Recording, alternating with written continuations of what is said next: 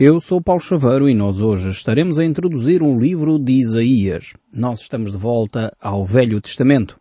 E estaremos a analisar este livro tão interessante, com informações tão importantes e relevantes para a nossa vida. O livro de Isaías é considerado o proto-evangelho, o protótipo daquilo que veio a ser o Evangelho. É um livro fundamental para a nossa compreensão da pessoa de Cristo, mas também para a forma como Deus se relaciona com o homem. É um livro fascinante, este livro de Isaías. É um livro com 66 capítulos, tantos capítulos quanto os livros da própria Bíblia. Realmente é, podemos aprender muito acerca uh, de Deus através deste livro. Então nós vamos poder, ao longo deste programa, fazer a introdução deste próprio livro. Iremos olhar também para a pessoa de Isaías, o homem uh, que de facto escreve este livro. Deus utilizava os homens para escrever a sua palavra, de forma a que fosse a sua palavra que fica registada.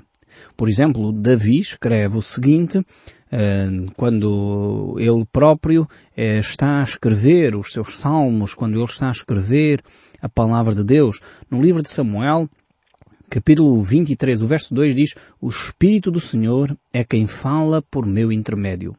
Isto dizia o próprio rei Davi podemos ver que as Escrituras são de facto inspiradas por ação do Espírito Santo naqueles que redigiam o texto bíblico.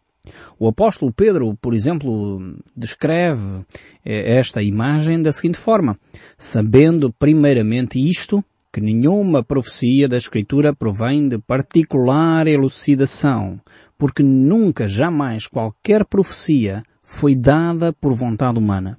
Entretanto, homens santos falaram da parte de Deus movidos pelo Espírito Santo. Então aqui temos neste texto bíblico de 2 Pedro, capítulo 1, verso 20, a definição, a descrição de como é que os livros da Bíblia no fundo foram escritos.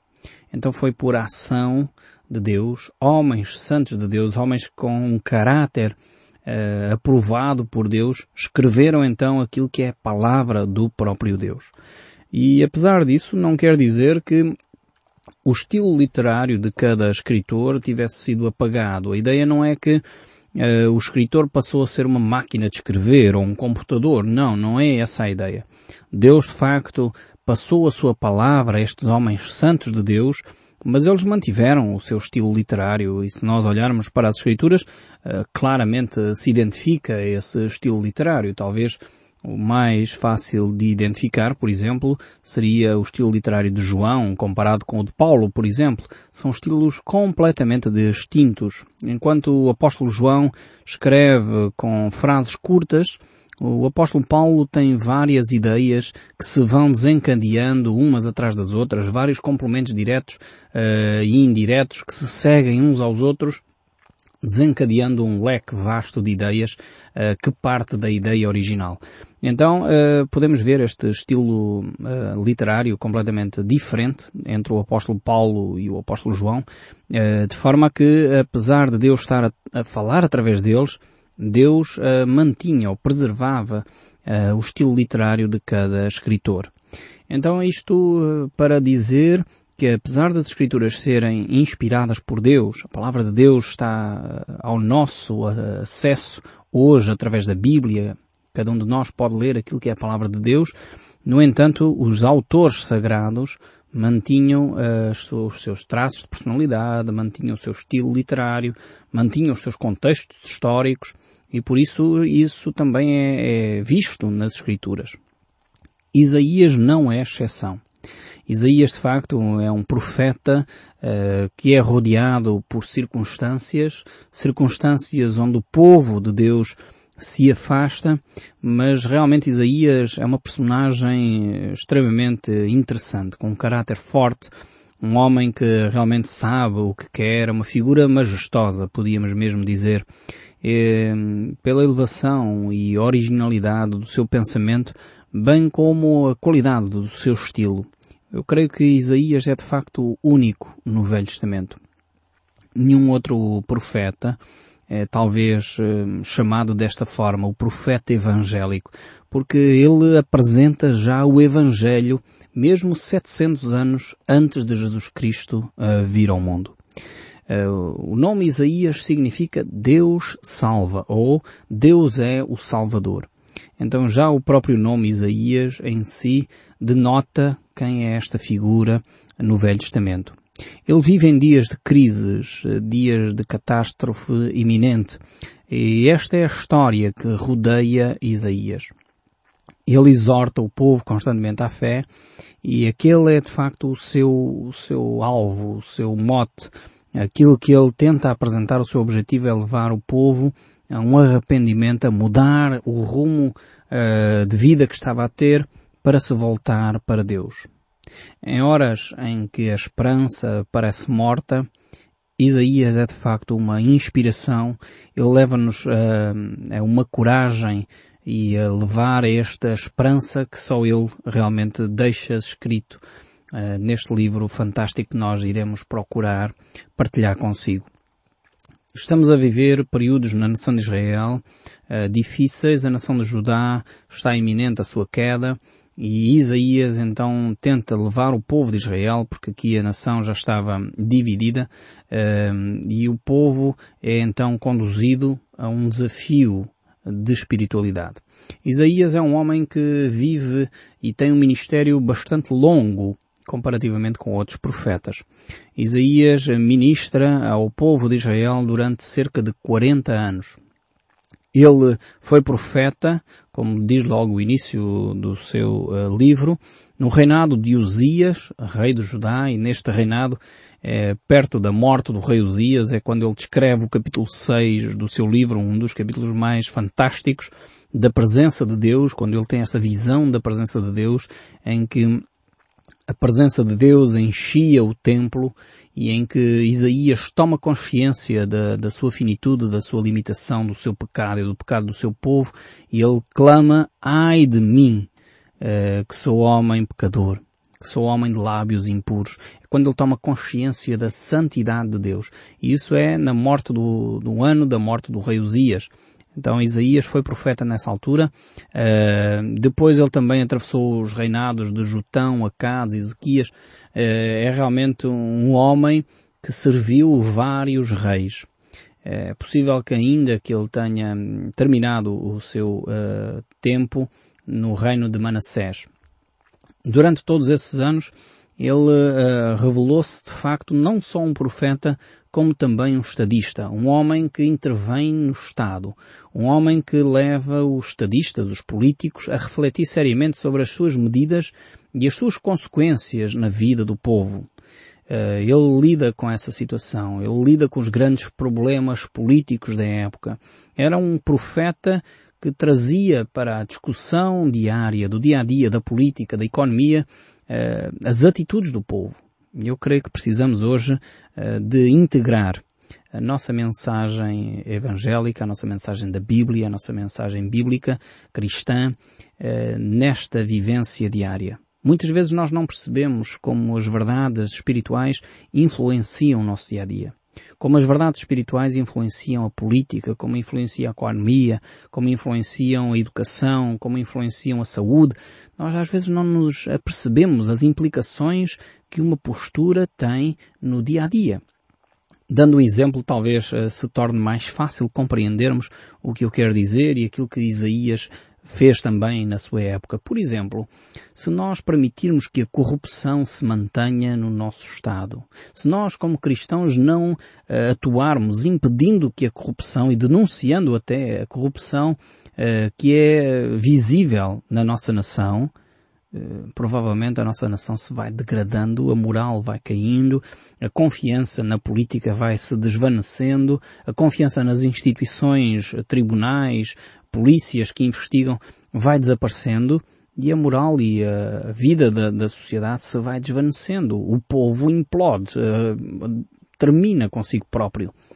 Então, quando nós, como cristãos, mantemos valores importantes como a honestidade, valores importantes como não permitir que o suborno possa continuar a florescer no nosso meio. Quando a corrupção, e nós vamos ouvindo notícias de corrupção no futebol, notícias de corrupção em obras públicas, notícias de corrupção aqui e ali, vamos ouvindo essas notícias.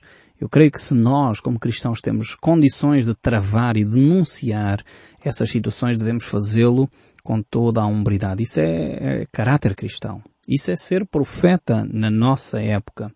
Eu creio que quando os políticos perceberem que a mensagem bíblica tem implicações diretas uh, numa sociedade mais uh, justa, numa sociedade mais equilibrada, e eles perceberem os benefícios que há em vivermos o Evangelho de Cristo com uma forma bastante íntegra, então aí eles vão perceber os benefícios que é ter cristãos envolvidos nessas áreas. Necessitamos de facto que os nossos filhos, aqueles que uh, têm estudado, continuem a estudar para poder chegar a esses lugares de decisão e poder influenciar positivamente a nossa nação para ver se saímos desta cepa torta, desta eu diria mesmo desta miséria em que nos arrastamos ano após ano, em que continuamos na cauda da Europa ano após ano. Vem político, vai político, vem partido, vai partido. E o nosso país não sai desta mesmice. Eu creio que o problema está em que precisamos de pessoas que buscam a justiça, buscam a honestidade e a integridade. Isaías foi esse homem. Um homem que alertava o povo para uh, aquilo que ele estava a fazer, para o pecado em que estava envolvido, para aquilo que era terrível e que precisava de ser mudado. Isaías foi este homem que influenciou a política, influenciou a economia, influenciou a religião da sua época. Então este homem era, era de facto uma, uma influência importante. Ele também provinha de famílias uh, que tinham influência já por si mesmo. O nome do seu pai era Amós. Segundo uma tradição judaica, afirmava que Amós seria irmão do rei Amazias.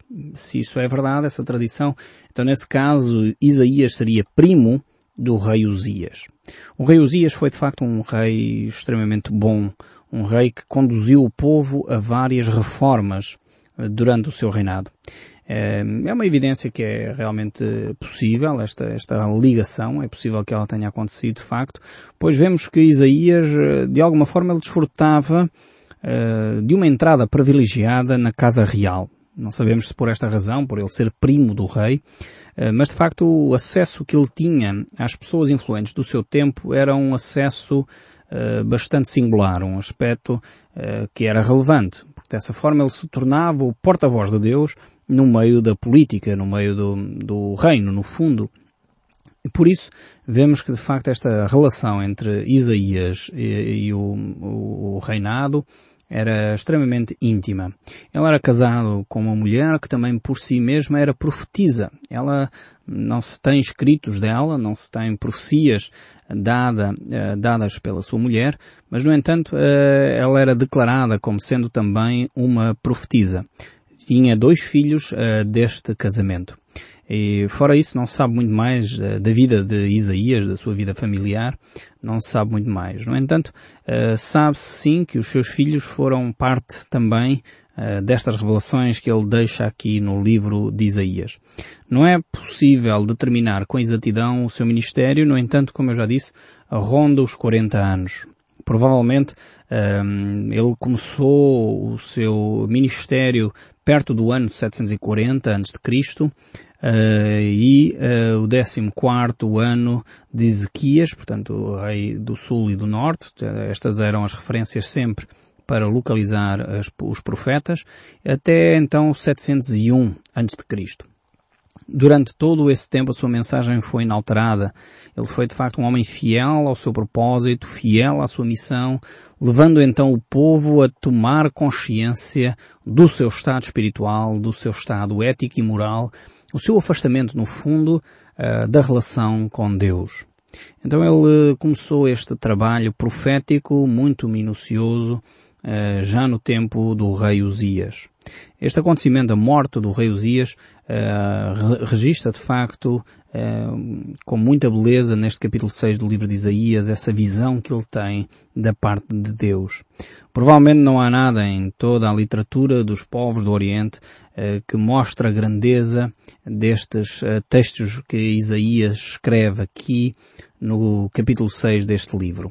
É realmente um texto que manifesta a grandeza, a sublimidade de Deus, eh, como Deus de facto é um Deus poderoso. É uma visão ao mesmo tempo solene e aterradora. É uma visão onde o próprio profeta cai de rosto em terra, sabendo que não podia, não tinha uh, essa possibilidade de estar na presença de Deus. De facto, recomendo vivamente, se tiver uh, aguçado a sua curiosidade o suficiente, que você antes de nós chegarmos a ler o capítulo 6 do livro de Isaías juntos, daqui a uns programas mais à frente, possa efetivamente lê-lo ainda hoje, pois é de facto um texto sublime, este texto que temos aqui no capítulo 6 deste livro fantástico. É, é importante perceber uh, também a época de crise uh, em que Isaías vive. É uma época de crise nacional. Uh, houve sempre esta tensão depois da divisão, depois do filho de, de, Salomão ter dividido o reino uh, entre Israel e Judá. E esta mensagem que Deus transporta, traz até ao seu povo, são palavras para levar o povo ao arrependimento. Isto nos mostra claramente que, mesmo que nós tenhamos pecado contra Deus, pecado sério, há sempre possibilidade de voltar a Deus. O nosso Deus é um Deus de amor não é o Pai Natal, atenção. Infelizmente algumas pessoas pensam que Deus é assim um Pai Natal que vai desculpar sempre todas as coisas. Não. Deus é um Deus justo. Deus é um Deus zeloso. Mas Deus é um Deus de amor. E se nós nos aproximarmos eh, com um coração sincero, com um coração arrependido, Deus olha para o nosso pecado e quando nós o confessamos em nome de Jesus Cristo, Deus perdoa o nosso pecado. E essa é a grande lição que nós tiramos aqui também dos escritos de Isaías. No entanto, ele nos faz um alerta tremendo. É um alerta que nos deve fazer refletir seriamente sobre a nossa caminhada com Deus. Eh, logo no primeiro capítulo, que nós iremos procurar uh, estudar no próximo programa, o primeiro capítulo ele começa logo por mostrar que Deus não tem prazer nas nossas cerimónias e nos nossos rituais. Os nossos rituais não servem de nada. O que Deus procura é um coração íntegro e um coração sincero. Muitas vezes nós pensamos que podemos comprar Deus com os nossos rituais. Pensamos que podemos comprar Deus com os nossos dízimos e as nossas ofertas, que se eu der o meu dízimo ou a minha oferta, então Deus vai ter que me abençoar. Se eu fizer este sacrifício e for à igreja não sei quantos dias, Deus então vai abençoar isto ou aquilo. A importância de estarmos num culto na igreja é vital para o nosso crescimento espiritual. Mas isso não troça o braço a Deus, não obriga Deus a fazer A, B ou C, não, a nossa relação com Deus tem que ser baseada no amor, não no sacrifício, não no holocausto. E Deus, neste texto de capítulo 1 do livro de Isaías, diz isso de uma forma clara. Deus diz, não preciso do sangue de bodes. Se eu quisesse o sangue de bodes, eu próprio o arranjaria onde eu quisesse. Eu sou o Criador, o Deus de todos os céus e a da terra. Sou o Deus Todo-Poderoso. Este é o nosso Deus. E é esta a relação que Deus quer desenvolver conosco. Então Isaías, este profeta sublime, vai levar-nos certamente numa reflexão profunda sobre quem nós somos. E a forma como nós nos relacionamos com Deus vai pôr provavelmente em causa muitas das nossas práticas, muitas das nossas cerimónias, muitos dos nossos ritos, aquilo que nós estamos a fazer, com que objetivo o fazemos. Certamente, ainda hoje este profeta vai continuar a falar aos nossos corações. É realmente um homem que se deixa moldar por Deus. Isaías é um homem que traz a reflexão profunda sobre as nossas ações para a praça pública. É aquele homem que expõe quem nós somos. Expõe o mais íntimo de cada um de nós. Expõe a nossa espiritualidade, a nossa moral, a nossa ética, a nossa vida profissional, a nossa economia, a nossa política, aquilo que nós somos como povo e como indivíduos. E é isso que ele vai fazer, olhando para dentro de nós. Eu espero sinceramente que a palavra de Deus nos incomode. Nos incomoda ao ponto de nos levar a mudar de vida.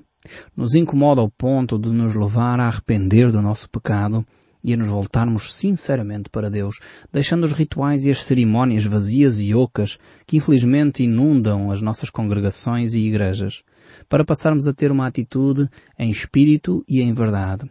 Uma religiosidade baseada na adoração a Deus e numa vida santa que agrada ao nosso Deus. É nesta reflexão que nós certamente vamos encontrar muito daquilo que Isaías uh, nos deixa escrito. Tem-se levantado também muita controvérsia em relação a este livro, e eu creio que é pela mensagem tão poderosa que ele nos transmite que muitas vezes se procura, e Satanás sempre tem feito isso, tenta levantar dúvidas sobre será que foi mesmo Isaías que escreveu. Esta é uma das grandes dúvidas que se levanta. Será que o capítulo 40 até o final, até o 66 normalmente, eh, coloca-se em dúvida porque as revelações proféticas nesse livro são tão exatas e tão poderosas que há pessoas que têm desenvolvido a ideia de, bem, isto foi um outro Isaías que escreveu 150 anos depois, porque as profecias que ele relata são para se realizarem 150 anos depois, e alguns dizem, bem, isto é um Isaías babilónico, ou um Deutero-Isaías. Vários argumentos se têm levantado uh, sobre esta questão. O que eu creio sinceramente é que Deus tem poder para revelar. Mas seja Isaías que escreveu 150 anos antes dos acontecimentos, seja um segundo Isaías que escreveu, o que eu creio é que de facto este livro é um livro único que nos faz refletir de uma forma profunda sobre o nosso ser, que nos aponta para a pessoa de Jesus Cristo de uma forma nítida e clara, que nos mostra o Messias que veio para sofrer e para nos dar vida, um servo sofredor que iria ficar exposto para que nós tivéssemos vida e vida em abundância. Eu espero sinceramente que você tenha tanto prazer em olhar para este livro de Isaías como eu tenho em compartilhá-lo consigo você tenha tanto incômodo em ver a sua vida, expor a sua vida, para que o pecado possa ser colocado diante de Deus, se possa arrepender e possa desenvolver uma nova relação com Deus. Esse é o meu desejo sincero e é aquilo que eu procuro diariamente para mim também. Espero que nos próximos programas nos encontremos para ouvir de novo o som deste livro. Que Deus o abençoe ricamente e até o próximo programa.